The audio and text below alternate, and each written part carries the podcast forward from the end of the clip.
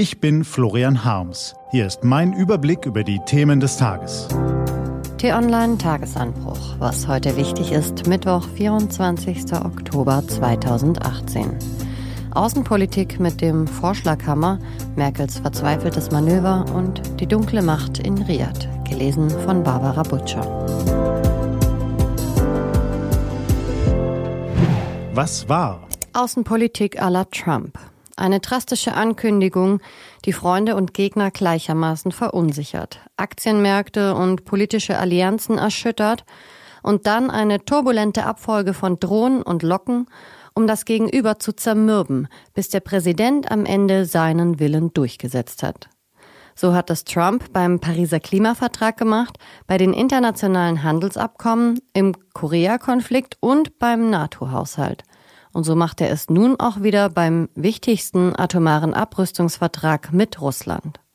So bestimmt er die Schlagzeilen, so platziert er seine Botschaft America First in den Köpfen seiner Anhänger.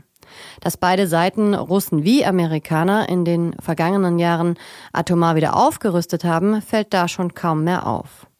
Unsere globalisierte Welt ist einerseits so klein, andererseits so konfrontativ geworden, dass selbst regionale Konflikte schnell zu einem Flächenbrand eskalieren können.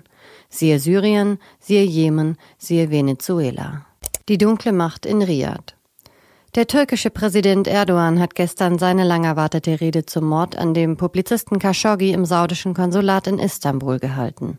Nun ist es offiziell.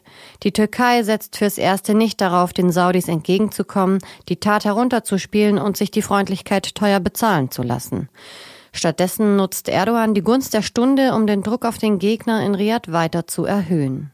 Die türkischen Enthüllungen zwingen die Saudis selbst immer mehr zuzugeben und so stellt sich inzwischen ein Kern gesicherter Fakten heraus. Der Tod Khashoggis war in der Tat ein Mord, gab Saudi-Arabiens Außenminister zu. Ebenso ist die Anwesenheit des 15-köpfigen Killerkommandos bestätigt, auch die Identität von dessen Chef und die des Autopsiespezialisten. Neue Bilder zeigen nicht nur, wie Khashoggi und seine Verlobte ihre Wohnung verlassen und sich auf den Weg zum saudischen Konsulat machen, sondern auch eine verdächtige Diplomatenlimousine. Merkels verzweifeltes Manöver. Die Bundesregierung wird das leidige Dieselthema nicht mehr los. Nachdem sie es drei Jahre lang ausgesessen, dann die ersten Fahrverbote in Kauf genommen und schließlich unter Druck der Gerichte eine halbgare Lösung zusammengedengelt hat, stellen Autokanzlerin Merkel, Autokonzernminister Scheuer und die wieder mal überforderte SPD fest, dass das bei den Wählern überhaupt nicht gut ankommt. Also hat sich Merkel von ihren Beratern einen neuen Plan aufschreiben lassen. Um Dieselfahrerwähler nicht zu verprellen, könnte man ja weitere Fahrverbote dadurch verhindern, dass man einfach die Grenzwerte anhebt. Wären die absehbaren Folgen nicht so gravierend, wir müssten über dieses fadenscheinige Manöver laut lachen.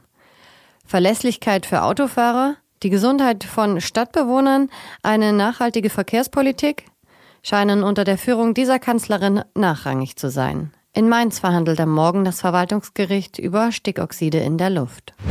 Was steht an? Die T-Online-Redaktion blickt für Sie heute unter anderem auf dieses Thema. Am Wochenende ist Wahl in Hessen, der Wahlkampf geht in die nächste Runde. Diese und andere Nachrichten, Analysen, Interviews und Kolumnen gibt's den ganzen Tag auf t-online.de.